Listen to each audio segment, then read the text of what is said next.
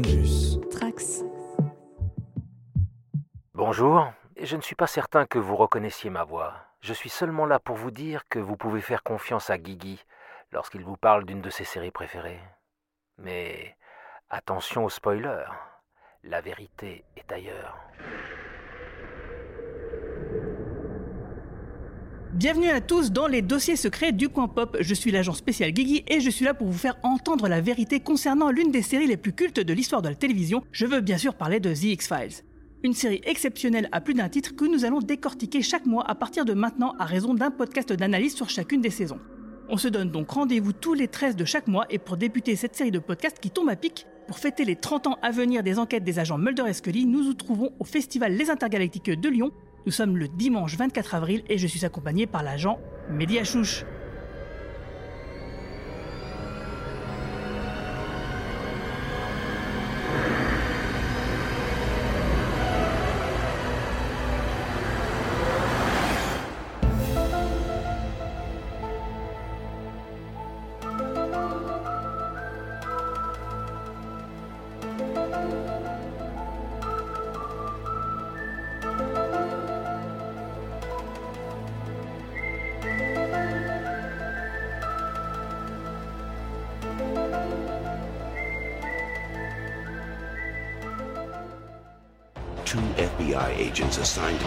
Cases for different reasons.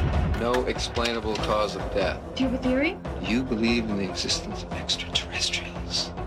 One a skeptic, one a believer. Both trying to answer questions that were never meant to be uncovered. I think those kids have been abducted. By who? By what? Seal this up. Nobody sees or touches this. Distinguishing features indicate subject is not human. You've got to trust me. I gotta know what they're protecting. Hold it right there. Between reality and fantasy, You've got to protect me. terror and reason, Mulder, what are they? trust and betrayal The X-rays and pictures! lie the chilling secrets Mulder, is that you? Mulder? of the X-Files. Agent Mulder. What are his thoughts? Agent Mulder believes we are not alone. The X-Files, a new dramatic series premiering Friday, September 10th on Fox. Salut Mehdi, ça va bien? T'es sûr qu'on t'a pas suivi? Écoute, j'ai fait de mon mieux, j'ai pris plusieurs bus et le métro avant de venir. Donc j'espère que ça devrait bien se passer. À part ça, tout va très bien. Alors, tu es maître de conférences en cinéma anglophone à l'université Sorbonne Paris-Nord et tu étudies le cinéma et les séries de science-fiction, en particulier les représentations du transhumanisme et du progrès à l'écran. Mais euh, tous les deux, on se connaît depuis bien longtemps puisqu'on a écumé ensemble les forums internet dès la fin des années 1990 pour débattre et analyser la série, tu t'en souviens? Euh, Je m'en rappelle très bien, effectivement. Fin années 90, début années 2000, sur les forums La Vérité ici.net. Nous parlions parfois toute la nuit, euh, nous débattions, discutions de X-Files et de la mythologie. On s'écharpait même des fois. Oui, Donc et ce site existe toujours, hein, euh, pareil que pour les forums, donc c'est lvei.net. Donc euh, bah, depuis, moi je m'en occupe plus, mais ça a été repris par une équipe, hein, donc on va citer tout de suite Tom euh, et Iris, et puis aussi euh, Spooky qui s'occupe du forum, et qui tiennent toujours donc un peu la flamme, même si, euh, je on va pas se le cacher, pour l'instant le forum est plutôt amorphe, mais peut-être qu'avec les 30 ans l'année prochaine ça devrait revivre. Et on a donc parmi nous aussi dans le public, donc Fox 16, un membre du forum depuis 20 ans, qui est venu nous faire un petit coucou. Salut. De grandes réunions. Ouais, ouais, voilà. Pour l'instant, on est un petit comité, mais peut-être que l'année prochaine, ça sera beaucoup plus grand. Comment est-ce que tu as découvert euh, X-Files en fait, Mehdi? Bah écoute, euh, je me rappelle pas du jour exact, mais c'était M6. C'était environ 1994, à la grande époque où ça s'appelait encore Aux frontières du réel. Euh, le vendredi soir, je crois, en deuxième partie de soirée, si je me rappelle bien. Et donc Euh, Dimanche, ça commençait le ça dimanche. commençait le dimanche. Et après, c'était le vendredi, après le samedi. Voilà, donc je me rappelle d'épisodes avec Tooms, par exemple, et cette série m'a tout de suite interpellé parce qu'elle était vraiment très différente des séries habituelles. Et euh, elle m'a happé. euh, J'ai jamais pu ressortir finalement du Vortex X-Files depuis donc 94. Ah, ton premier épisode, c'est Tooms alors? Je crois, mais j'ai un souvenir vague, mais il me semble, mon premier grand souvenir, c'est Tooms, effectivement. Et euh, bah, c'est ton épisode préféré, tiens, ça serait quoi? Mon épisode préféré, mais tu es fou de me poser une question pareille comme ça. En plus d'entrée de jeu, c'est trop dur. Je ne peux pas répondre à une telle question. Non, c'est vrai, j'avoue, euh, c'est une question piège parce que moi-même, je n'arriverai pas à, à- à y répondre. Alors, quant à moi, euh, mon premier épisode, moi, ça a été en tout cas le Musée Rouge, euh, parce que j'ai pas découvert X-Files tout de suite pour la bonne et simple raison que dans ma petite Moselle natale, Euh, on était un peu dans une cuvette et personne ne captait M6. Donc c'était un peu la misère. Et quand j'ai découvert l'existence de la série euh, via un reportage à la télévision, je crois que c'était sur France 3, enfin sur France Télévisions en tout cas, bah, j'ai cherché quelqu'un dans mon entourage qui captait M6. Donc euh, à l'époque, il fallait faire ça avec un satellite. Donc du coup, j'allais squatter chez une voisine. Et donc là, j'ai découvert effectivement le musée rouge, ensuite XL6DI, euh, Mystère Vaudou. Et donc du coup, direct, je me suis dit, mais cette série, elle a été clairement faite pour moi. Et donc du coup, bah, je suis devenu extrêmement fan au point d'être complètement euh, obnubilé euh, à regarder donc euh, les épisodes euh, un nombre incalculable de fois, euh, des dizaines de fois sans doute, même peut-être plus pour certains. Et du coup, bah, c'est pour ça que effectivement, dès 1998-99, euh, donc j'ai rejoint La Vérité est ici, au point où, au bout d'un moment, d'en être le modérateur du forum, puis ensuite le bras droit donc du créateur du site qui s'appelait Sébastien Jousse, à qui je voudrais rendre un petit hommage parce qu'il est décédé depuis de nombreuses années maintenant. Et donc c'est pour ça que j'avais pris, son relais en fait pour que le site puisse perdurer. Et donc c'est pour ça qu'ensuite, bah, pour qu'il puisse perdurer et que je n'ai le temps de m'en occuper, bah, j'ai moi-même passé la main. Donc du coup, c'est c'est un site internet finalement, un fandom euh, qui est présent sur internet depuis plus de 20 ans, depuis presque 25 ans. Bah, c'est assez rare quand même, donc c'est pour ça que je voulais quand même le souligner, euh, tout en saluant donc euh, l'héritage de notre bon Sébos.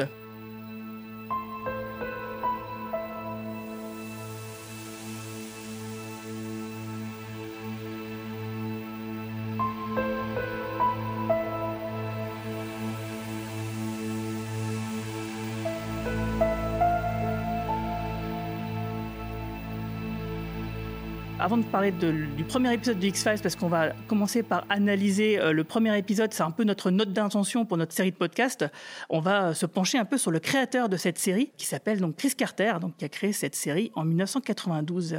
Mehdi, est-ce que tu peux nous en parler un petit peu? Alors oui, Chris Carter, parlons un peu de Mr. Carter, le créateur, le génie derrière X-Files, alias Aux frontières du réel. Il est né le 13 octobre 1956. 13 octobre, c'est important car la date, on la retrouve beaucoup dans la série, on va en reparler sans doute. Et donc il a 20 ans en 76. Et ça, je le souligne parce que vous allez comprendre pourquoi c'est important de, savoir ça. Il est né en Californie, une petite ville en Californie. Il fait des études de journalisme dans, à l'université publique de Californie. Je le précise parce que c'est intéressant de comparer les parcours entre Carter, Duchovny et Anderson. Il reçoit son diplôme en 79 de journalisme et il travaille ensuite pour un magazine de surf pendant 13 ans. C'est un grand fan, grand amateur de surf. Ce qui peut pas vraiment se deviner en regardant X-Files d'ailleurs. Pas du tout, c'est vrai. Pas vraiment. Donc c'est les années 80, voilà. Il passe les années 80 à travailler pour ce magazine, mais apparemment, il réussit à travailler en 86 et 88. Il travaille ensuite pour NBC sur des projets de séries qui ne verront jamais le jour, mais ça c'est un grand classique, ça arrive très souvent à Hollywood. Il travaille comme producteur sur quelques épisodes d'une série pour NBC, Rags to Riches, en 87-88.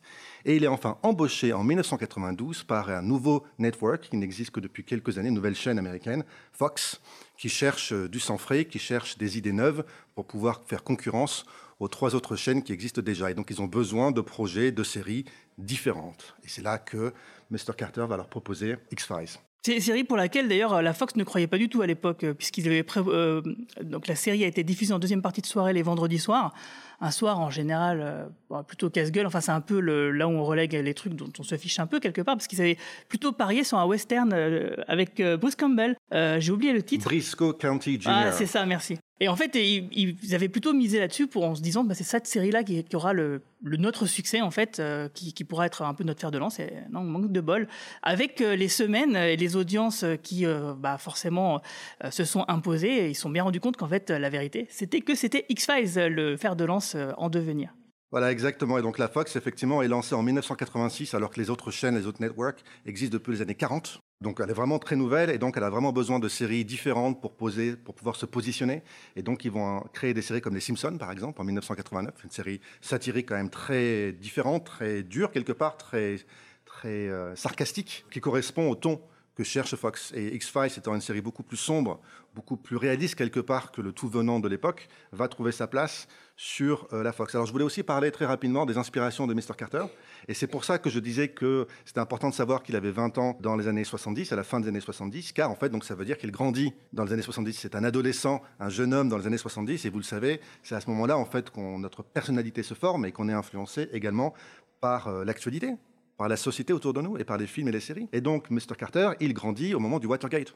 Nixon, il grandit à une époque où on se rend compte que le gouvernement américain n'est pas tout gentil, tout bon, que le gouvernement peut nous mentir, que le gouvernement peut nous manipuler, que le gouvernement peut espionner ses propres citoyens. Et ça, ça va marquer toute une génération d'Américains, y compris Chris Carter.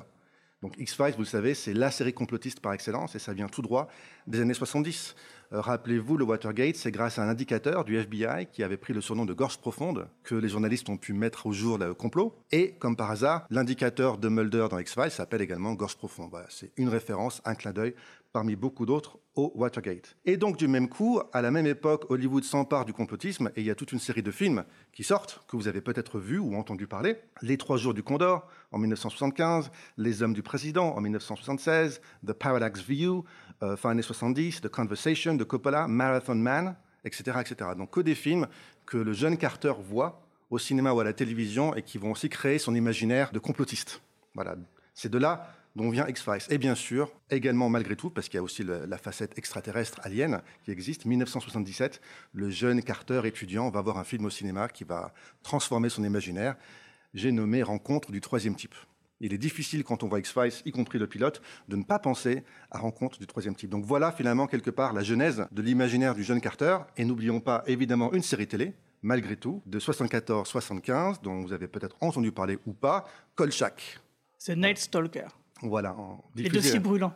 Voilà, les dossiers brûlants diffusés sur ABC. Donc, il y a une saison, la, la série n'a pas fonctionné. Elle est assez méconnue, y compris aux États-Unis. Mais Carter, lui, s'en est toujours rappelé. C'est l'histoire d'un journaliste qui traque des monstres en tout genre. Donc, c'est, c'est pas très difficile de faire le parallèle avec Mulder. Et l'acteur Darren McGavin, d'ailleurs, a joué dans X-Files dans deux épisodes. Il devait jouer le papa de Mulder à la base, mais finalement, il jouera Arthur Dales, qui, dans X-Files, est l'agent qui a ouvert les X-Files dans les années 50, c'est-à-dire l'inspirateur de Mulder, le précurseur. Voilà. Voilà d'où vient X-Files. X-Files vient du complotisme, vient des années 70. Et même si c'est une référence qu'il a pas, il a jamais trop citée, mais il l'a fait quand même, c'est The Twilight Zone, donc la quatrième dimension, euh, bien sûr pour son côté, euh, bah, effectivement mystérieux, euh, science-fiction, etc.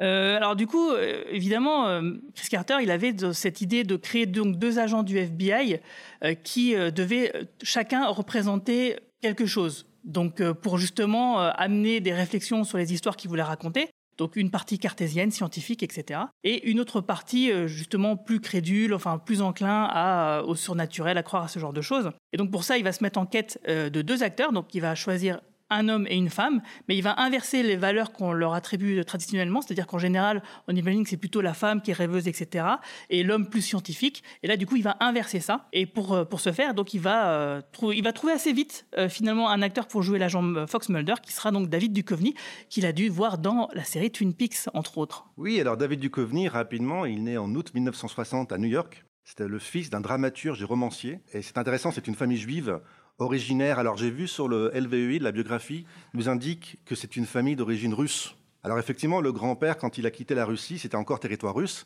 mais aujourd'hui c'est l'Ukraine. Mais c'est donc une, une famille, appelons-la, d'origine ukrainienne, tandis que sa mère est, est originaire d'Écosse. Elle immigre euh, d'Écosse aux États-Unis. Je crois qu'il était polonais, moi. je- Alors elle a des origines polonaises. oui. D'accord, très bien. Donc le jeune Duchovny, lui, va étudier la littérature anglophone et il se retrouve à Princeton. C'est pour ça que je voulais faire le parallèle avec Chris Carter. Chris Carter, c'est une université publique de Californie. Étant résident de Californie, ça veut dire qu'il peut aller à cette université sans payer beaucoup d'argent, c'est-à-dire 8000 dollars par an quand même, chaque année de sa licence. C'est-à-dire que pour les États-Unis, ça reste euh, très peu. 30 000 dollars pour pouvoir euh, avoir une licence, c'est pas énorme quand on connaît le système universitaire américain. David Duchovny, c'est très différent donc, puisque euh, je ne sais pas comment il a pu financer ses études, mais donc il va se retrouver à étudier la littérature anglophone à Princeton, une des grandes universités américaines. Il y obtient sa licence en 1982. Il fait son mémoire de fin de licence sur Samuel Beckett. Et ensuite, il va passer son master toujours en études euh, littéraires à Yale, une autre grande université. Une grosse tête, quoi. Voilà, une grosse tête, quelqu'un de très littéraire, quelqu'un de très intellectuel. Euh, et enfin, il commence une thèse qui ne finira jamais, dans cette même université à Yale, sur euh, la magie et la technologie dans la fiction et la poésie contemporaine. Pas mal. Donc c'est assez intéressant quand on connaît le personnage de Mulder parce que, et X-Files, parce que c'est exactement ça en réalité. Et donc c'est un, il a fait de la poésie, c'est un, un jeune poète. Euh, je ne suis pas sûr, pas sûr qu'il ait continué très longtemps, mais en tout cas c'était. S'il a sorti des recueils dans les années Ah ouais 2000. Ouais, il me semble qu'il a sorti des petits bouquins de, de poésie, ouais, en plus de faire de la musique. D'accord. Et donc il commence à être acteur en 1987. Il joue dans une publicité. Alors, on, pas, je ne connais pas exactement la raison comment il passe de sa thèse au métier d'acteur, mais en tout cas, c'est ce qui se passe. Et puis, dès 1988, il apparaît, petite apparition dans un film que vous avez peut-être vu, Working Girls, avec Harrison Ford et euh, Sigourney Weaver et Melanie Griffith, si je me rappelle bien. Et bien sûr, il apparaît dans la saison 2 de Twin Peaks en 1990-1991. Il joue un, un agent de la DEA, pas du FBI, mais de la DEA, je crois, C'est ça. euh, travesti. C'est Twin Peaks, c'est David Lynch, hein, donc c'est un peu bizarre, c'est un peu étrange. Voilà, c'est Denise. Denise Bryson. Exactement. Et en fait, euh, c'était précisé que c'était travesti, mais en, en- en réalité, il deviendra vraiment transsexuel dans la saison 3, ça sera clairement affirmé. Alors à l'époque, peut-être ils étaient timides, ils voulaient pas trop aller sur ce terrain-là, mais euh, dans la saison 3, c'est euh, c'est définitivement établi.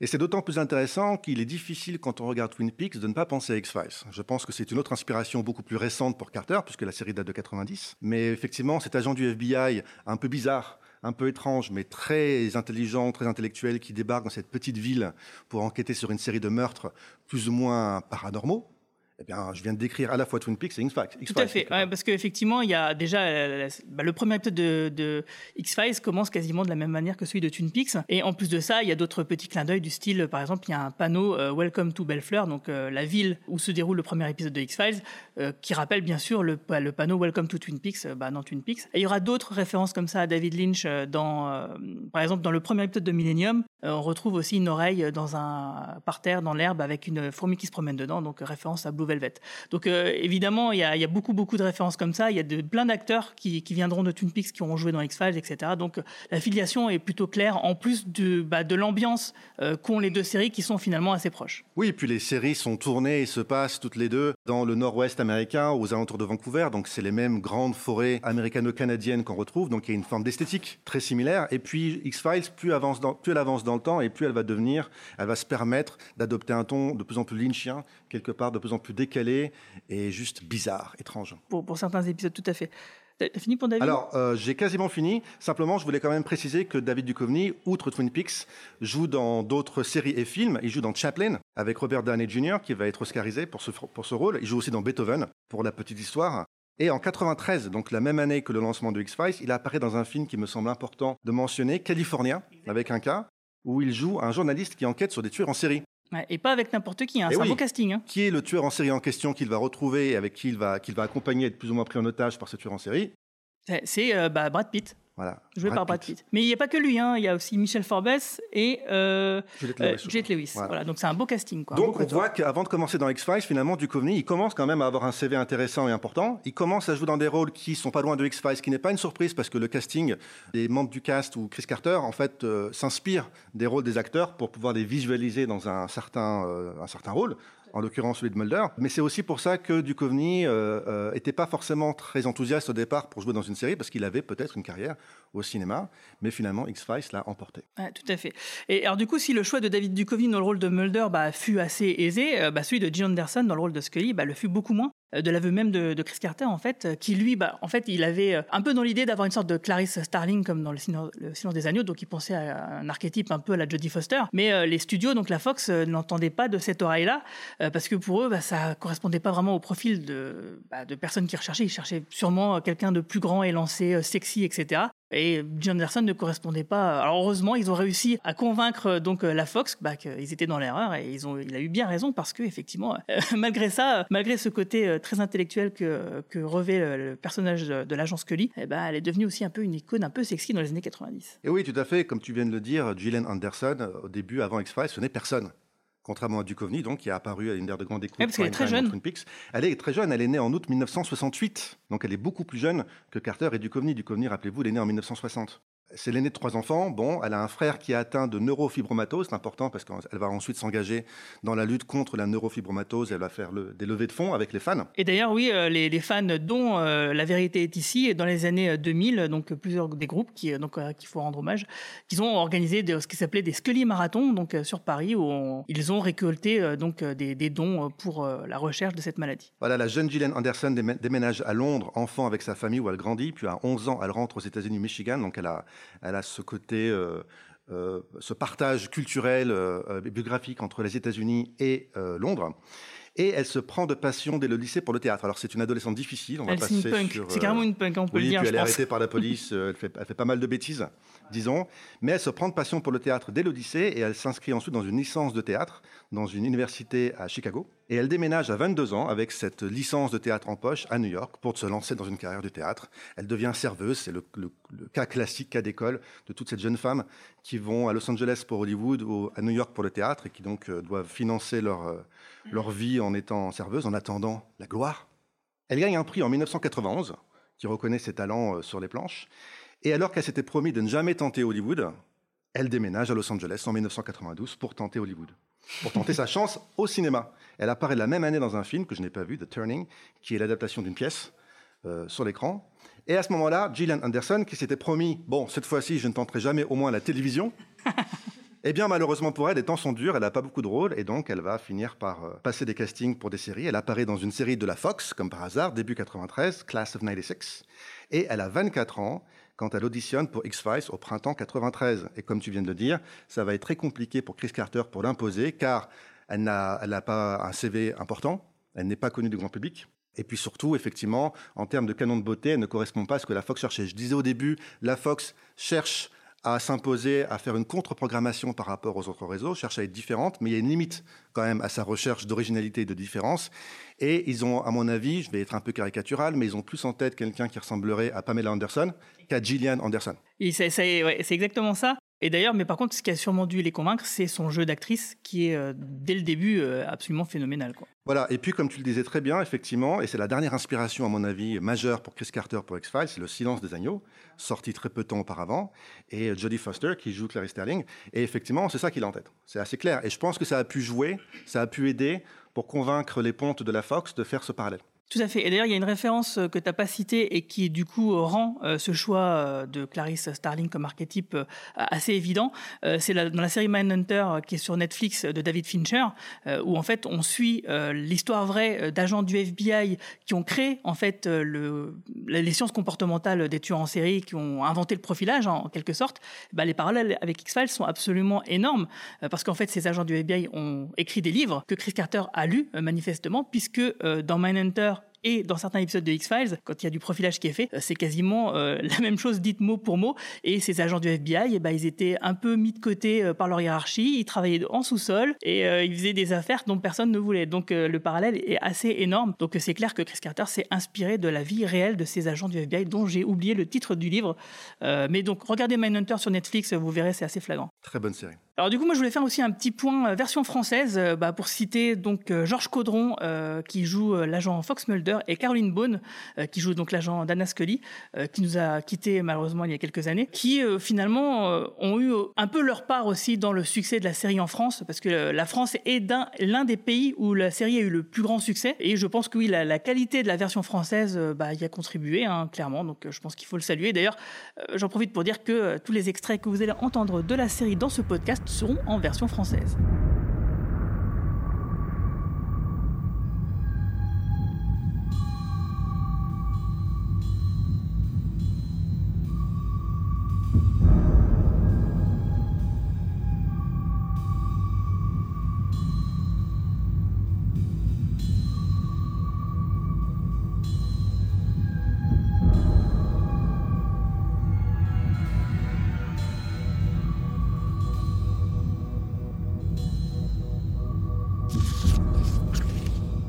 Va ouvrir le dossier euh, du premier épisode, donc qui s'appelle Nous ne sommes pas seuls euh, en, version française.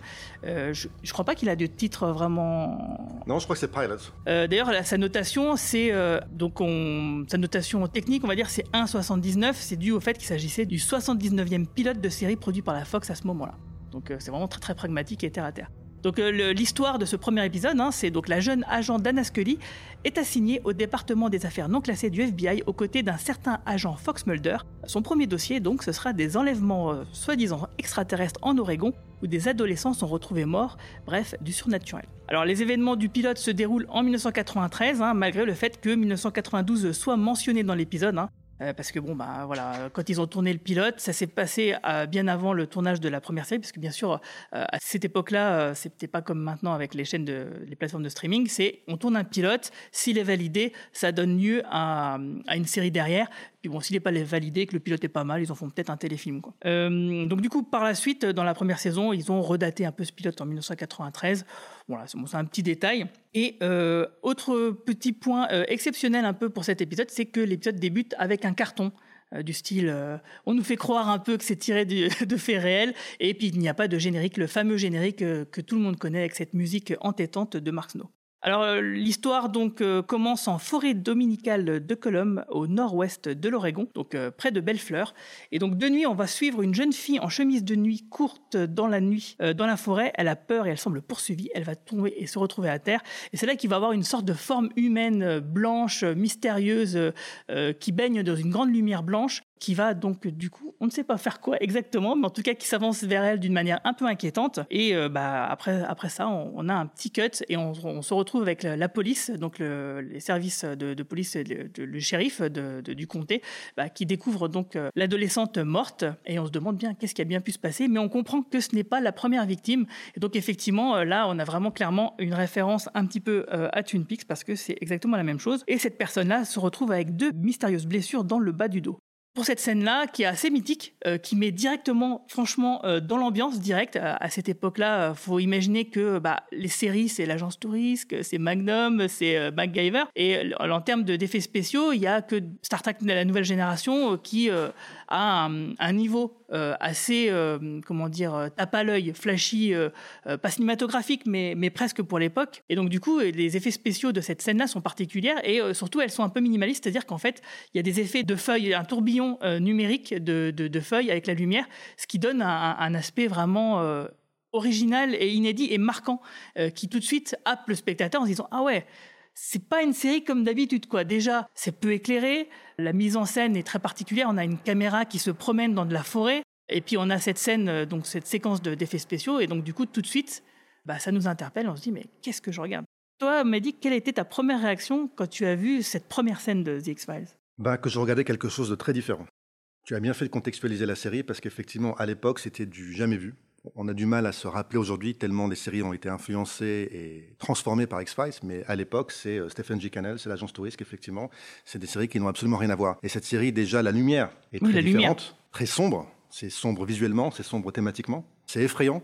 Et en même temps, c'est effrayant, mais c'est mystérieux. Voilà, il y a beaucoup de suspense et de mystère, on va en savoir plus. Donc ouais, c'est ça, c'est le, le sentiment d'avoir affaire, de regarder quelque chose de très différent, de spécial. Et effectivement, je connaissais déjà un petit peu Twin Peaks, et donc euh, ma, curiosité euh, pro Twin Peaks a été attisée par ce, teaser du pilote de, du premier épisode de X-Files.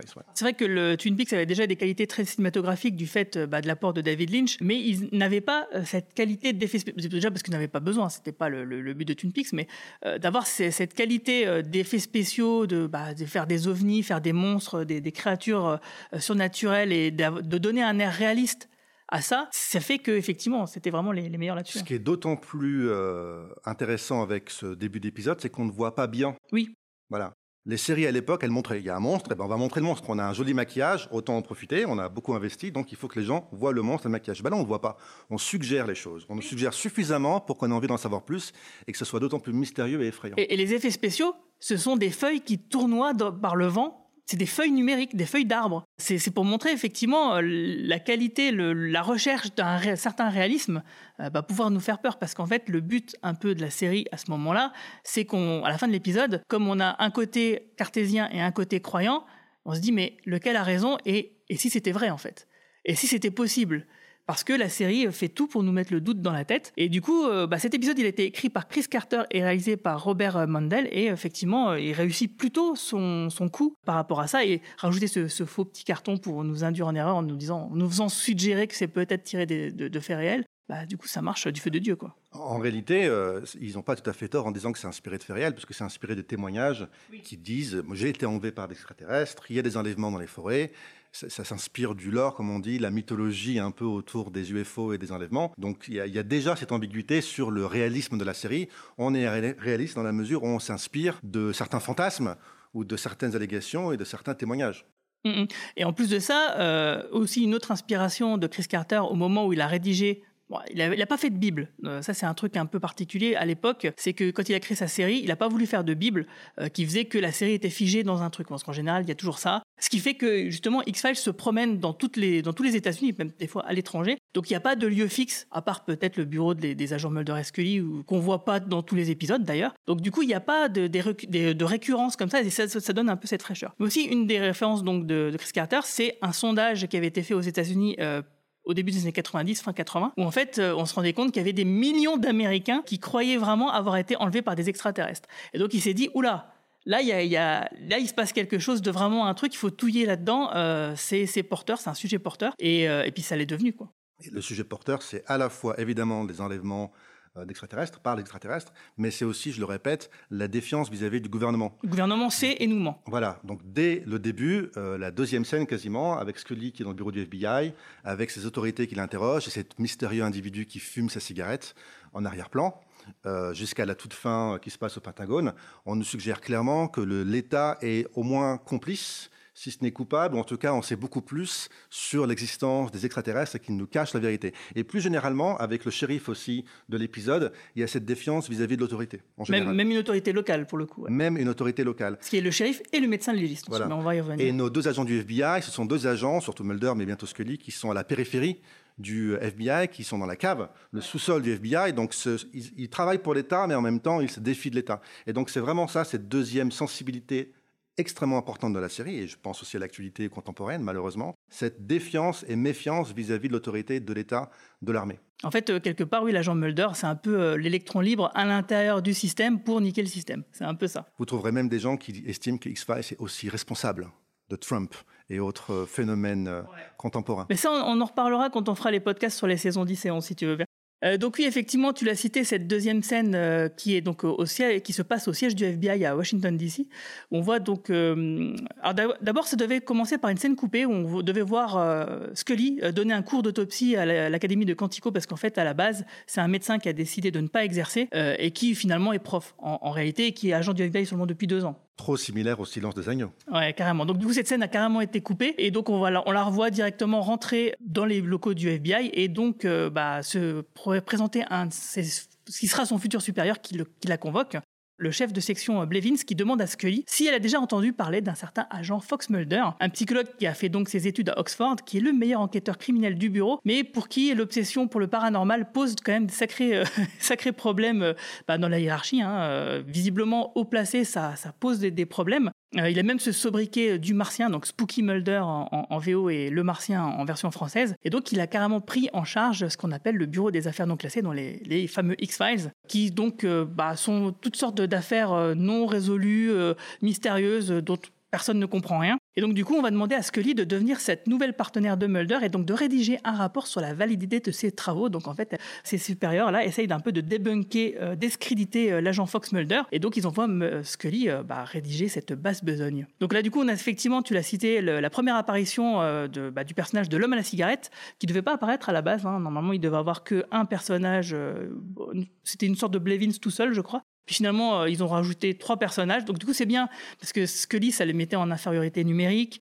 Euh, Il y avait euh, une grosse autorité face à elle et en gros, elle est un peu obligée bah, d'accepter quoi. Même si dès le début, elle, a des regards, très particuliers sur l'homme à cigarette, qui est pas un vrai personnage à, ce moment-là, qui est un peu une ombre, quelqu'un qui fume des cigarettes et qui, qui observe de manière attentive, mais quand même un peu menaçante. Il ne pipe pas mot. Et ça, le fait qu'il ne dise rien, qu'il soit uniquement en arrière-plan, en dit beaucoup. Mais quand même, la caméra se focalise sur lui. Beaucoup. Et en plus de ça, il y a aussi ce côté euh, métaphorique qui, avec euh, cette cigarette, c'est un peu un- des écrans de fumée qui balancent euh, au visage de ses interlocuteurs. Bien vu. Euh, Il faut aussi préciser quand même que dans cette scène, elle est entourée, presque encerclée par quatre hommes.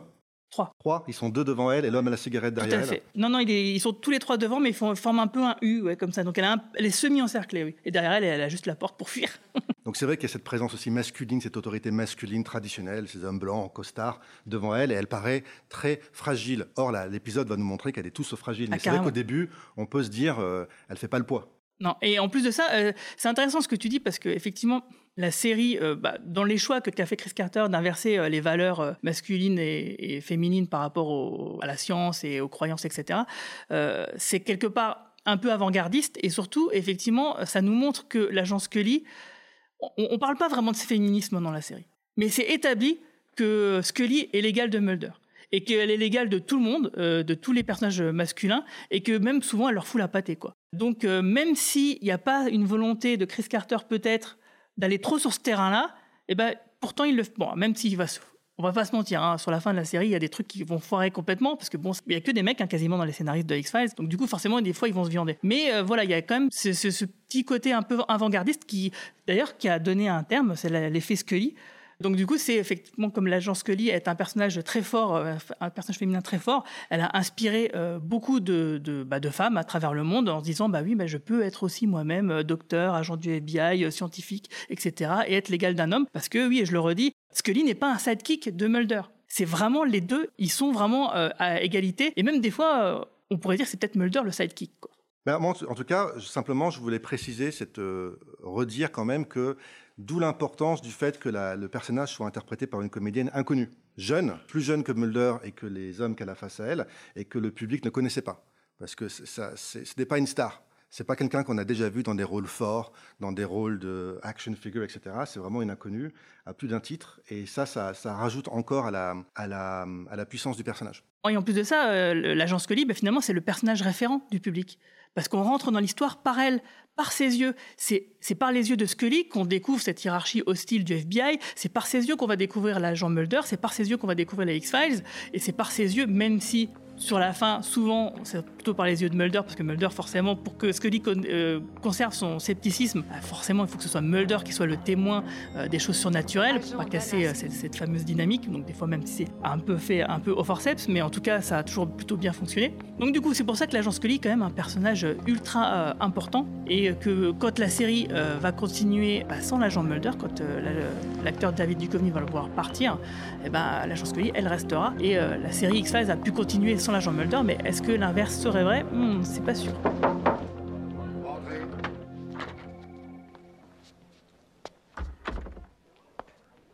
Agent Scully, merci d'avoir répondu si vite à notre appel, je vous en prie. Je vois que vous travaillez avec nous depuis deux ans. Oui, monsieur. Vous avez fait des études de médecine, mais vous avez choisi de ne pas pratiquer. Comment êtes-vous arrivé au FBI Eh bien, j'ai réussi à me faire engager dès la fin de mes études. Et mes parents ont cru que c'était un acte de rébellion, mais je savais qu'au FBI, je pourrais donner le meilleur de moi-même. Est-ce que vous connaissez un agent nommé Fox Mulder? Oui, je le connais. Comment ça? Par sa réputation. Euh, je sais qu'il est diplômé d'Oxford en psychologie et qu'il a écrit un bouquin sur les tueurs en série et les sciences occultes qui a permis d'arrêter Monty Pops en 1988. Il est en général considéré comme le meilleur analyste des affaires criminelles. Il avait un, sobriquet à l'académie. Euh, on l'appelait le Martien. Il faut que vous sachiez que l'agent Mulder se consacre avec passion et dévouement à certains dossiers situés en marge de ceux que traite habituellement le bureau. Êtes-vous au courant de ce qu'on appelle les affaires non classées? Euh, Il me semble qu'il s'agit de certains phénomènes inexpliqués. Plus ou moins. Nous comptons sur vous, agent Scully, pour assister l'agent Mulder dans ces affaires. Vous nous ferez un compte-rendu détaillé de vos activités, ainsi qu'un rapport sur la validité et l'utilité d'un tel travail. Faut-il comprendre que vous comptez sur moi pour remettre en cause le service des affaires non classées? Agent Scully, nous sommes persuadés que vous saurez apprécier la situation. Contactez dès aujourd'hui l'agent Mulder. Nous avons hâte de lire vos rapports. Alors du coup, on va parler donc de cette fameuse première rencontre entre Mulder, hein, qui commence par se méfier de Scully. Il lui dit qu'il a carrément l'impression qu'elle est là pour l'espionner, et là, il a carrément raison, évidemment. Euh, il a déjà vérifié ses états de service, il lui fait même un, petit topo sur l'enquête euh, qu'ils vont avoir à mener tous les deux. Et on sent déjà que le courant passe directement entre eux, parce que euh, directement, il y a une, des joutes intellectuelles entre les deux, et les petites notes d'humour ça que j'aime beaucoup dans cette réalisation, c'est que c'est pas du tout appuyé quoi. C'est on, voit un sourire de Scully. D'ailleurs, je crois qu'elle a jamais autant souri que dans le premier épisode, parce qu'après elle va se rendre compte de la, rudité, comme la tâche va être dure pour elle. Euh, mais en tout cas, le charme de, de Mulder. Qui, qui, ne cherche pas à la draguer ni à la charmer ni quoi que ce soit, mais on sent qu'il y a une accointance intellectuelle entre les deux et qu'elle est charmée par ça, quoi, déjà. Et par, elle est stimulée intellectuellement. Voilà, c'est vrai que ça faisait aussi partie du côté très différent de cette série, c'est que on a affaire à des presque des intellectuels qui utilisent des mots un peu compliqués, qui parlent de différentes théories. Lui dit vous avez fait une thèse sur Einstein, etc. Euh, lui est spécialisé de tueurs en série, euh, profiling, etc. Donc on est vraiment plongé. Il faut s'accrocher un petit peu pour suivre, pour comprendre ce qu'ils disent. Et effectivement, c'est une joute verbale et intellectuelle entre les deux. Et le, public est invité ben, à participer quelque part. Ah, complètement, parce que oui, du coup, ça nous ça nous oblige, comme je disais, si c'était vrai, à nous positionner qu'est-ce qu'on peut croire? Est-ce qu'on est-ce y croit on n'y croit pas? Donc c'est ça qui est la force de ces premiers épisodes, c'est d'avoir cette ambivalence et de se dire d'une manière crédible, les deux se valent, les deux thèses se valent. Euh, les deux les deux points de vue euh, sont euh, égaux quoi. Et ça c'est vraiment une vraie force. Et ça montre la qualité de l'écriture aussi de ce premier épisode c'est que les personnages, Mulder et Scully, sont caractérisés mais en quelques dialogues, quoi. En quelques dialogues, on les aime, on a envie de les suivre, on a envie de les écouter débattre entre eux. Euh, on est pas comme Scully avec Mulder, on est sur le charme de ces deux personnages. Et effectivement, ils se font face. Donc euh, la mise en scène est intéressante parce qu'ils se font face vraiment visuellement. Et donc il y a déjà effectivement cette idée de confrontation, mais une confrontation euh, souriante. Oui, bienveillante, ouais. Bienveillante, voilà, c'est le bon terme, effectivement. Donc, il y aura une confrontation intellectuelle.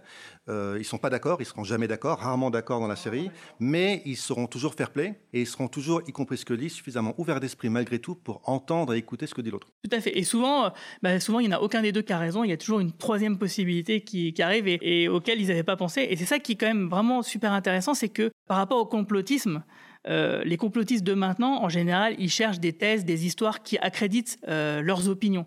Alors que Mulder et Scully ne sont pas du tout dans cette optique-là. Eux, ils cherchent la vérité.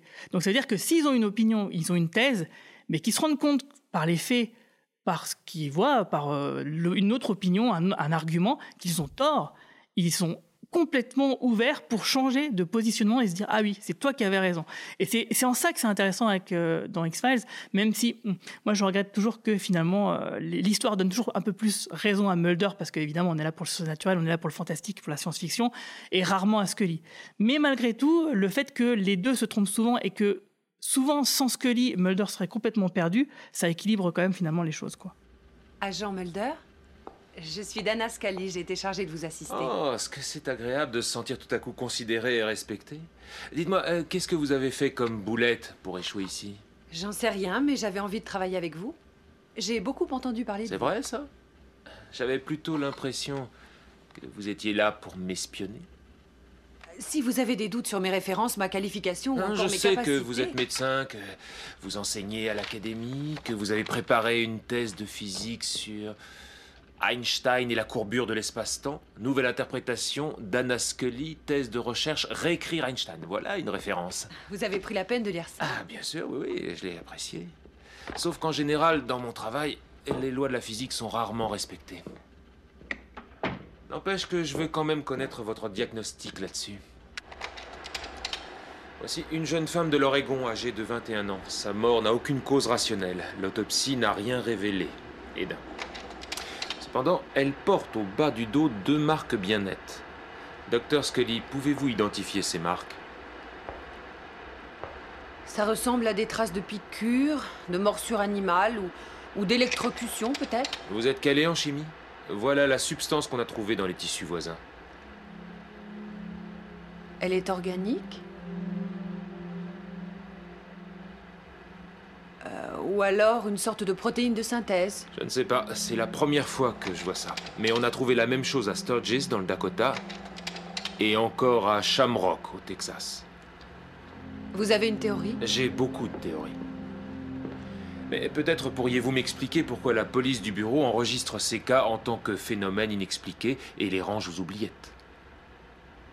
Croyez-vous à l'existence des extraterrestres, agent Scully? En toute logique, je devrais vous dire non. Étant donné les distances qui séparent les régions les plus éloignées de l'espace, l'énergie requise pour les traverser excède les capacités d'un vaisseau spatial. Argument bien connu. Vous savez que cette jeune femme est la quatrième étudiante de sa promotion, la quatrième à mourir dans des circonstances mystérieuses. Quand la science conventionnelle ne vous apporte aucune réponse, est-ce qu'on ne doit pas en fin de compte introduire le fantastique dans le champ des plausibilités? Cette fille est morte de quelque chose, bien sûr.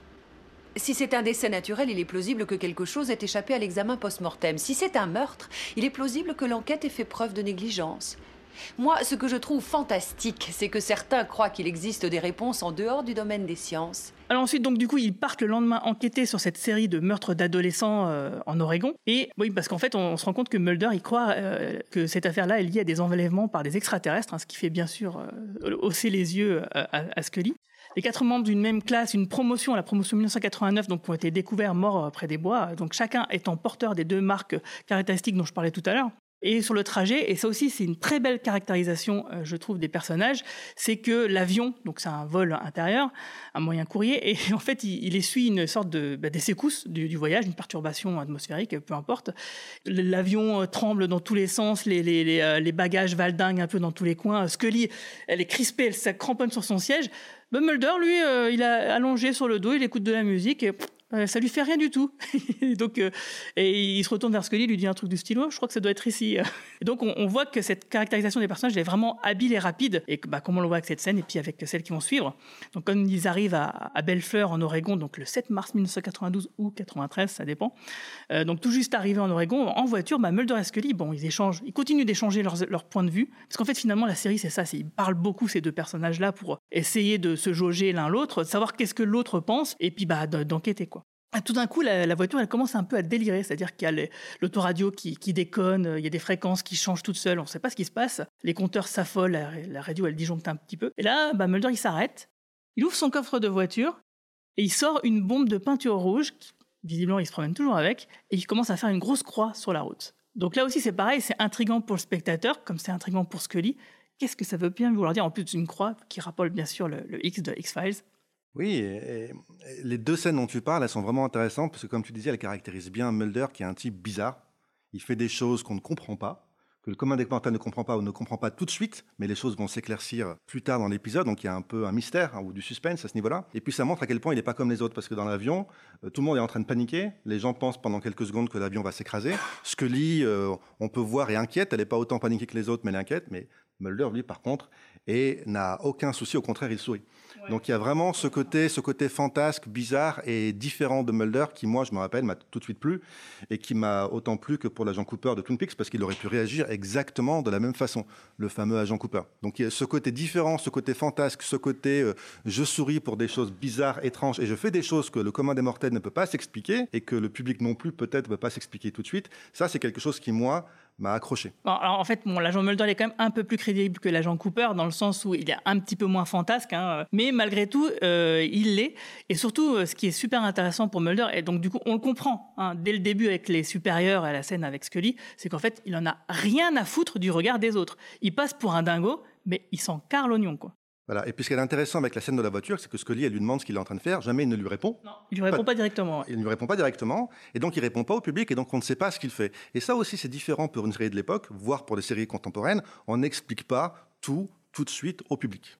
On accepte que le public ne sache pas, se pose des questions pendant 20-30 minutes. Et on n'a pas peur que, ne comprenant pas, il zappe. D'ailleurs, alors même pour aller plus loin que ça, c'est pour ça que ce podcast, comme ce premier épisode, sont une vraie note d'intention sur les X-Files.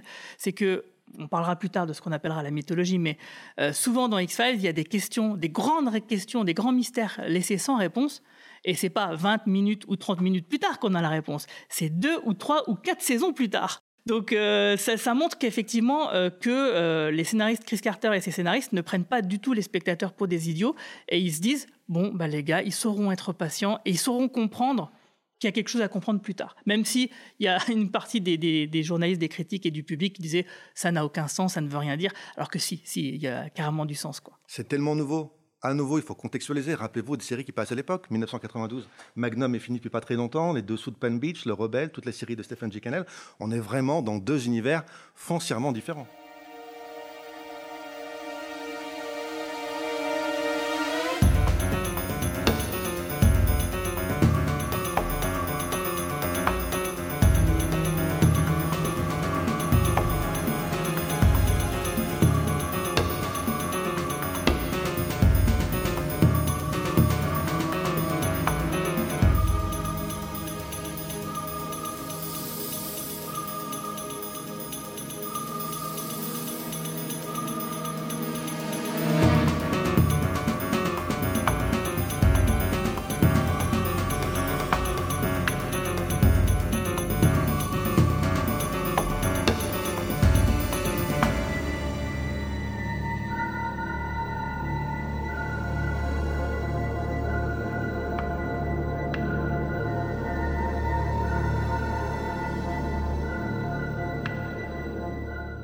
Donc ensuite, bah, Mulder et Scully arrivent au cimetière et ils vont exhumer, malgré les protestations du médecin légiste de la ville, donc le docteur Nieman, euh, un décor euh, des personnes, euh, donc des jeunes qui sont fait tuer, qui s'appelle, Ray Soames. Donc la police et les agents vont, finir par découvrir dans le cercueil une forme non humaine, dotée après examen d'un curieux objet métallique logé dans sa cavité nasale. Et bah Mulder pense tout de suite directement à des extraterrestres, il est très enthousiaste, alors que Scully bah, affirme pour elle qu'il s'agit probablement d'un grand singe lors de son, autopsie, qui aurait été enterré là pour faire une mauvaise blague. Alors que bon, on comprend quand même que Mulder, il est très enthousiaste, mais il dit quand même qu'il n'est pas fou et qu'il veut des preuves. On, on, sent quand même, malgré son grand enthousiasme, qu'il ne se fait pas complètement confiance et qu'il a besoin de preuves. Donc ça, ça rejoint ce que je disais par rapport au complotisme, c'est que lui, il veut être sûr et certain qu'il a raison. Il veut pas avoir un truc qui le conforte dans son délire, il veut être sûr d'avoir la vérité sous les yeux. Et ce qui est intéressant, je trouve, c'est qu'on a, ici deux grands euh, clichés de X-Files, c'est-à-dire d'abord le cimetière. Il y aura beaucoup d'épisodes, beaucoup de scènes dans les cimetières, mais ce qui est assez normal, puisque l'inspiration est fantastique, gothique. Le gothique, depuis le XVIIIe siècle, c'est aussi beaucoup les cimetières et c'est aussi beaucoup les tombes qu'on exhume et qu'on ouvre. Rien de plus classique. Sauf que après, c'est euh, l'autopsie c'est la médecine légale. Et là, par contre, c'est très différent. Là, il y a le côté scientifique qui intervient avec Scully qui adopte son vocabulaire très scientifique, très neutre, très médical pour autopsier, pour vérifier la nature de ce corps. Et donc là, on voit qu'on est quelque part dans du gothique, mais du gothique finalement scientifique. Voilà. Et donc ça, c'est bizarre, du gothique scientifique. C'est même normalement euh, contradictoire dans les termes. C'est un oxymore. Et pourtant, ça fonctionne. Voilà. C'est vraiment les, les, deux facettes de la série qui sont parfaitement représentées par les deux personnages qui feront donc son succès. Euh, ensuite, on, arrive à l'hôpital psychiatrique du comté de Raymond, euh, où en fait donc l'un des survivants, hein, le fils on apprendra plus tard dans l'épisode qu'il s'agissait en fait du fils du shérif, hein, un certain Billy Miles. Mais il est, dans un état quasi végétatif suite à un accident de voiture quelques années plus tôt avec euh, une jeune femme qui s'appelait Peggy O'Donnell, qui elle est clouée sur un fauteuil roulant. Euh, et bah, tout d'un coup, euh, Peggy a une crise elle devient un peu folle, elle saigne du nez. On ne sait pas ce qui se passe. Il, y a toujours plein d'événements comme ça, un peu mystérieux, où on ne comprend pas tout. On ne sait pas si est-ce que c'est euh, là pour faire bizarre ou est-ce que ça a un lien réellement avec l'enquête qui nous occupe? Et ça, on le saura forcément plutôt à la fin de l'épisode. Et Mulder se rend compte d'ailleurs aussi, euh, bah, justement, cette fameuse Peggy, elle a aussi ces deux fameuses marques euh, en bas du dos. Donc du coup, Mulder, là, à ce moment-là, il va exposer sa théorie euh, d'enlèvement d'extraterrestres à Scully, qui, elle, dit, ah, bien dur, bah, c'est plutôt, il y aura une explication rationnelle, il y a forcément une explication. Et j'en profite aussi, un autre trope, un autre passage obligé de X-Files, ce sera l'hôpital psychiatrique. On ira très souvent, et c'est pas par hasard, on a souvent affaire à des gens qui ont des troubles mentaux, et donc on ne peut que douter de leur témoignage des gens comme troubles mentaux qui vous racontent qu'ils ont été enlevés par des extraterrestres. Bon, euh, est-ce que vraiment on doit se fier à ce qu'ils disent? Mulder a tendance dans la série à un peu trop se fier à leurs témoignages, tandis que ce que dit est là pour lui rappeler, écoute, quand même, ces gens, ils sont un peu, euh, un peu troublés. Et donc, il y aura toujours cette euh, tension, cette question sur la véracité des propos que racontent ces gens. Et en fait, ça ne veut pas dire que Mulder a raison et que malgré leur folie, ou alors on leur a assigné une folie qui n'était pas présente, ils sont souvent troublés psychologiquement, voire mentalement, mais ça n'empêche pas, malgré tout, qu'il y ait une certaine véracité derrière leur dire. Et donc c'est important parce que ça rappelle à quel point, c'est ce qu'on disait tout à l'heure, X-Files est une série fantastique, plus que de science-fiction ou d'horreur, etc. C'est une série fantastique avec des éléments de science-fiction. Mais parce que le fantastique, vraiment, comme Todorov et d'autres l'ont montré, c'est le doute. Voilà, le fantastique, il se nourrit du doute. On est toujours à la frontière liminale entre le rationnel et l'incroyable. Et quand cette frontière sera franchie quelques saisons plus tard, c'est là où on en reparlera plus tard dans d'autres podcasts, bien sûr, mais ça va perdre un petit peu en qualité du coup. Voilà, et donc euh, d'avoir cette ambiguïté est structurellement important pour une série comme X-Files, c'est donc d'avoir des personnages qui sont euh, troublés mentalement ou qui sont traumatisés. On apprendra, d'ailleurs Mulder va en parler, qu'il lui-même a un traumatisme d'enfance, et que donc bah, finalement, en fait, ça, met, ça jette un doute en fait sur tout ce qu'ils font et tout ce qu'ils disent, puisque peut-être que finalement tout ça n'est qu'un délire mental. D'où l'idée de fantastique dans X-Files également. Ouais, et d'ailleurs, euh, pour aller plus loin que ça encore, la réalisation la caméra souvent nous ment. Le montage nous ment. C'est-à-dire qu'on nous montre des choses on nous fait croire par des effets de montage que l'histoire va sur certaines choses. Bon, pas forcément dans le pilote, hein, mais plus tard dans la série. Et en fait, on se rend compte que oui, même nos propres yeux de téléspectateurs, faut pas leur faire confiance. Voilà, visuellement, le grand classique qu'on va retrouver dès le pilote, c'est la lumière blanche et une, une, silhouette qui apparaît euh, au sein de cette lumière blanche. Et ça ressemble à un monstre, ça ressemble à un extraterrestre. Et ça ressemble à ce qu'on voit au début de l'épisode, euh, d'ailleurs. Voilà, et puis on va le retrouver plus tard dans l'épisode, on se demande ce que c'est. Ah mon Dieu, enfin un alien qui s'approche de nous, que pour pub d'ailleurs.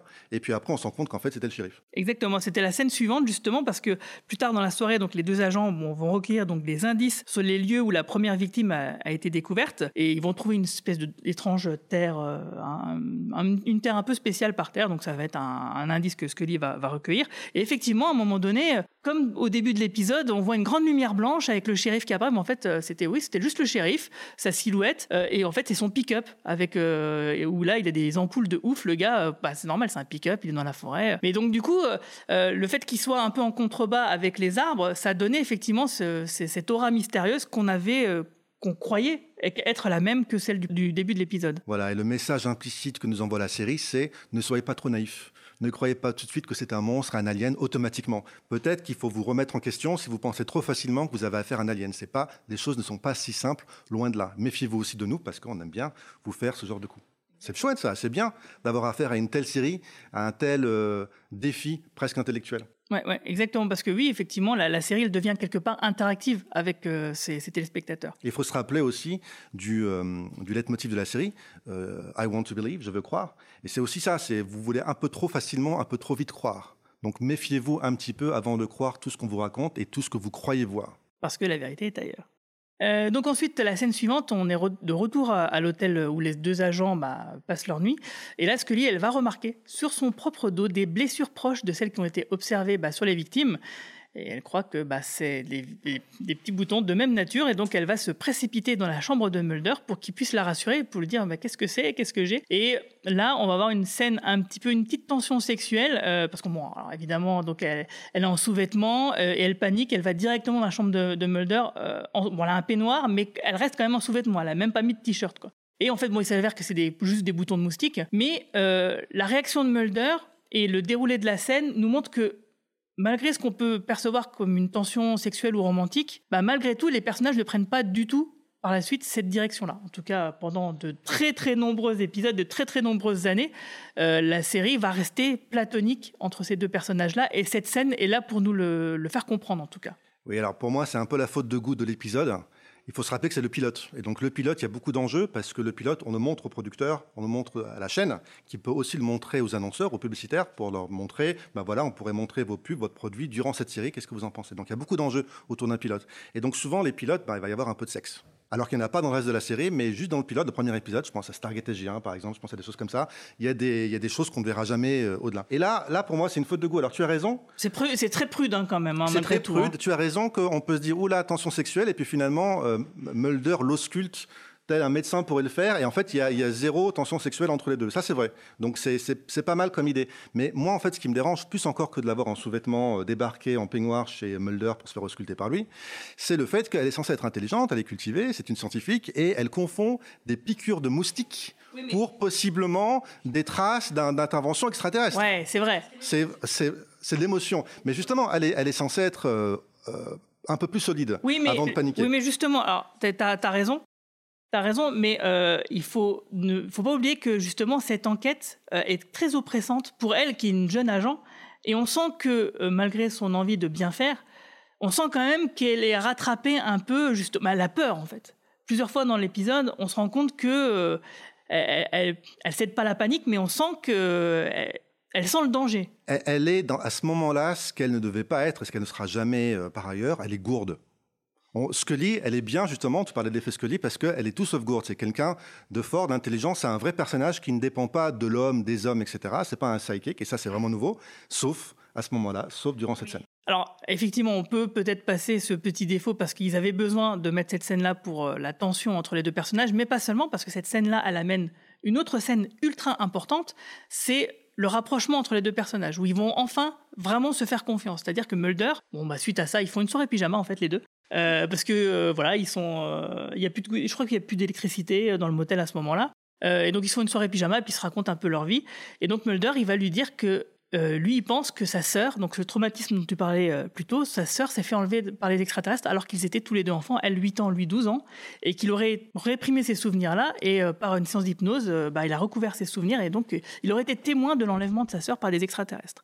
Alors bien sûr, euh, c'est soumis à caution, hein, parce que bon, euh, il, en parle d'une manière un peu vaporeuse, hein, finalement ça, ça, va s'affiner dans, la série. Et il explique aussi que euh, ces enquêtes dérangent vraiment au lieu, et ça, bon, Scully, elle en a été le témoin direct, donc et euh, qui peut continuer ses enquêtes uniquement parce qu'il a des relations au Congrès. Donc on le saura plus tard parce qu'on va rencontrer un personnage qui s'appelle le sénateur Matheson, qui euh, bah, justement, donc c'est un appui politique qui le protège un peu justement de sa hiérarchie et lui permet de continuer ses enquêtes parce que on se dit s'il dérange tellement que ça, pourquoi il n'est pas viré? Bon, bah, voilà, c'est un élément de réponse. Et c'est ce qui est intéressant, c'est que quand même X-Files cherche toujours, même au détour d'une petite réplique, de donner un contexte crédible et réaliste aux situations pour qu'on puisse y croire. Quoi. Ouais, tout à fait. Et puis c'est vrai que c'est la première fois qu'on les voit dans la sphère intime, si je puis dire, dans une chambre d'hôtel.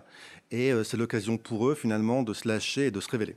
Pour Mulder de se révéler à Scully. Donc il y a un lien qui continue de s'établir, qui avait déjà commencé un peu à s'établir, mais c'était dans le bureau du FBI, dans le sous-sol. Oui, mais là, c'est formalisé, clairement. Voilà, là c'est informel, là c'est la nuit, là c'est après euh, sa grande frayeur à elle. Et c'est lui qui se révèle en tant qu'individu dans ses faiblesses, parce que jusqu'à présent, c'est quand même quelqu'un qui est en confiance, en contrôle de lui-même, qui sait mieux que les autres ce qui se passe, qui a tout lu, tout vu, on dirait. Et là, il révèle enfin sa fragilité. Et évidemment, on le sait, pour s'attacher à un personnage, il faut qu'on découvre ses fragilités. Oui, parce que c'est vrai que c'est une, apparente confiance en lui. En réalité, il ne l'est pas tant que ça. Euh, donc en fait ensuite donc on a cette donc cette base de leur relation qui est clairement posée dans cette scène. Euh, et ensuite donc il y a un coup de téléphone et enfin, donc ils vont découvrir qu'il y a une autre victime qui n'est d'autre que Peggy O'Donnell qui était la, jeune fille en, en, chaise roulante euh, précédemment dans l'hôpital psychiatrique qui avait pété un, câble.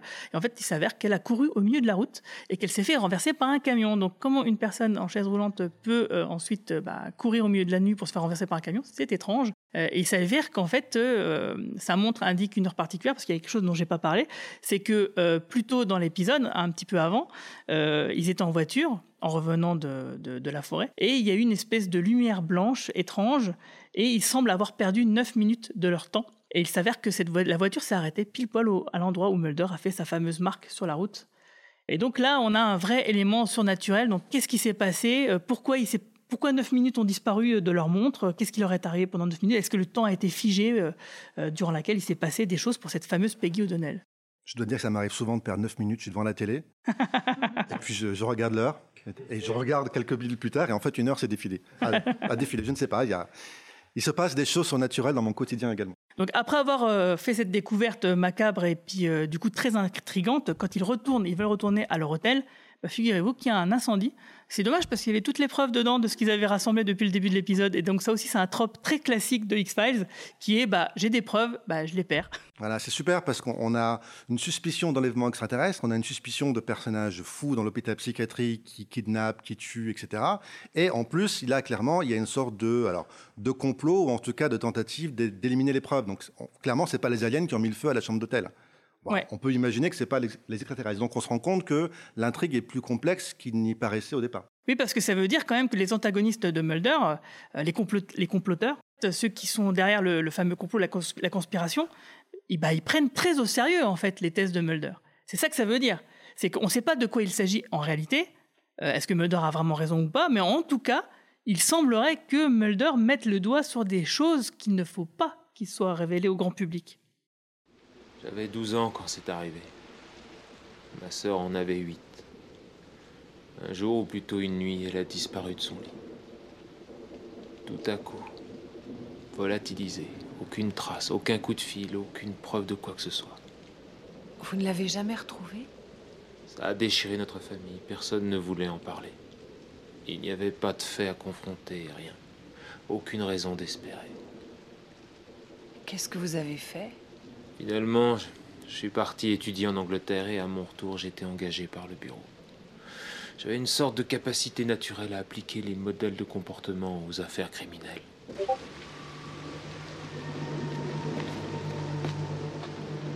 Ma réussite dans ce domaine m'a donné le loisir d'approfondir mes centres d'intérêt.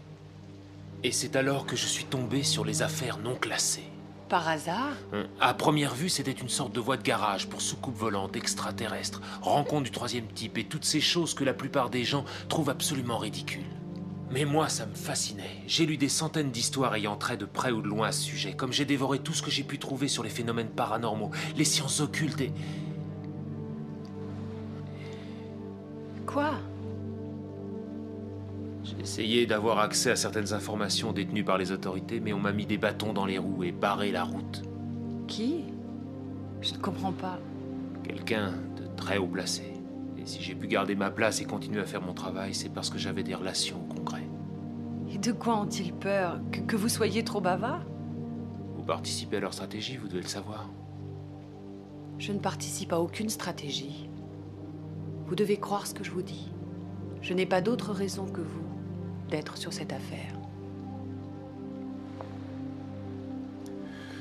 Je vous raconte tout ça, Scully, pour que vous soyez au courant. Après ce que vous avez vu.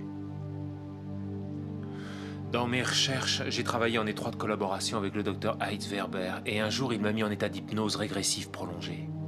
J'ai été capable de retrouver mes souvenirs refoulés de la nuit où ma sœur a disparu. Je me souviens d'une vive lumière dehors et d'une présence dans la pièce.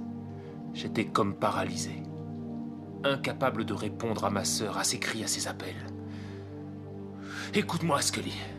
Cette chose existe. Mais Le gouvernement en sait beaucoup. Et je dois savoir ce qu'il protège. Et tout le reste m'est égal, tu comprends D'autant que je sais que je ne suis pas loin de la vérité. Donc ensuite, bah, alors qu'ils sont en train de pester contre, euh, ou d'encourager les, plutôt les pompiers, euh, il y a Teresa Neyman, donc qui est la fille du, médecin légiste euh, étrange qu'on avait croisé donc au début de l'épisode, qui vient leur demander de, la protéger parce qu'elle se sent complètement menacée. Elle a peur d'être la prochaine parce qu'elle faisait partie donc de la classe de Billy Miles, de Ray Soames, de Peggy O'Donnell. Elle a peur d'être la suivante. Et alors que Mulder et Scully l'interrogent, ensuite bon bah il y a le- son père qui arrive, qui essaye de la, reprendre en essayant d'éloigner les, agents du FBI. Et il y a aussi le shérif. Et donc, c'est à ce moment-là que Mulder et Scully comprennent que le shérif est le père de Billy Miles. Et c'est là qu'ils vont faire un, petit peu un rapprochement. Ils vont se dire, mais en fait, qu'est-ce qui se passe? Peut-être qu'en fait, il y a une personne, donc qui pense que c'est Billy Miles, euh, qui est téléguidée, c'est donc la théorie de Mulder, téléguidée par une force extraterrestre pour enlever les personnes et les amener euh, dans la forêt euh, pour qu'ils puissent être ensuite être enlevés. Donc, euh, donc voilà, euh, et effectivement, euh, c'est ce, dont on va voir à la fin de l'épisode. Donc, l'agent Mulder va être témoin de ça. Il va se rendre compte que Billy Miles, effectivement, est téléguidé, parce qu'on nous le présente comme étant dans un état végétatif. hein, donc, et là, visiblement, il, il prend, il kidnappe les gens, il les amène dans, dans la forêt. Et alors que Mulder est témoin de ça, bah, finalement, le processus semble s'interrompre. Et Billy Miles recouvre ses esprits, il n'est plus euh, dans un état végétatif, il reconnaît son père, donc il est guéri, entre guillemets, et bah, tout semble s'arrêter sans qu'on ait la moindre explication. Voilà, c'est ça qui est bien, c'est qu'on on ne nous explique pas tout. C'est à nous de réfléchir, c'est à nous d'essayer de faire sens de ce qu'on a vu. Et les épisodes suivants pourront peut-être parfois nous permettre de mieux comprendre ce qui s'était passé, ou en tout cas d'établir une théorie. Mais X-Files, on n'a jamais que des théories, et la vérité restera toujours ailleurs. Et c'est frustrant, mais c'est aussi très intéressant et stimulant. Euh, tout à fait. Et d'ailleurs, une des dernières scènes, donc après que Mulder, euh, Scully ait fait son rapport euh, au fameux chef du début de l'épisode, on voit donc l'homme à la cigarette qui récupère une des dernières preuves que Scully leur avait apportées, qu'elle avait les gardées sur elle, ce qui fait qu'elle n'a pas été détruite euh, par l'incendie. Et donc on voit l'homme à la cigarette donc prendre ce petit cylindre qui était donc dans euh, l'un des cadavres et il va le ranger un peu à la façon de la fin de Indiana Jones, euh, les aventuriers de l'Arche perdue. Donc il rangeait ça euh, au milieu de- d'un tas d'autres euh, les années preuves. 70, vous voyez, on y revient toujours. Et donc du coup, on se rend compte que oui, effectivement, les X-Files, eh ben, il y a beaucoup de choses à gratter, il y a beaucoup de mystères à découvrir, et puis du côté des, des conspirateurs, ben, il y a beaucoup de vérités à cacher. Et vous voyez, pour euh, blague à part, pour les années 70, ça montre vraiment à quel point euh, même les meilleures œuvres sont toujours tributaires en fait de précédentes œuvres, et que parfois on, on récrimine, on critique en disant c'est pas original, j'ai déjà vu ça ailleurs, ça ailleurs, ça ailleurs. Mais c'est normal, ça fait partie d'un processus normal. Mais reste encore à en faire quelque chose à partir de tout ça. C'est le monstre de Frankenstein quoi. On, prend des morceaux de corps et puis on crée une nouvelle créature qui a sa propre personnalité, et c'est comme ça que ça fonctionne. Et X-Files est une série à la fois très inspirée et très originale. Et très inspirante. Et du coup, euh, moi je préfère la, métaphore de la recette de cuisine, c'est qu'on prend des ingrédients à droite à gauche et puis on invente sa propre recette.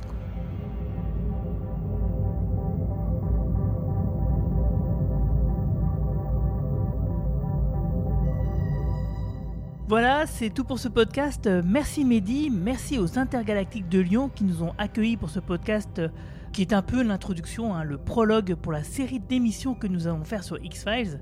Alors la prochaine fois, d'ici un mois, on sera rejoint par les agents spéciaux Manu et Mara et on parlera pendant presque 3 heures de la saison 1.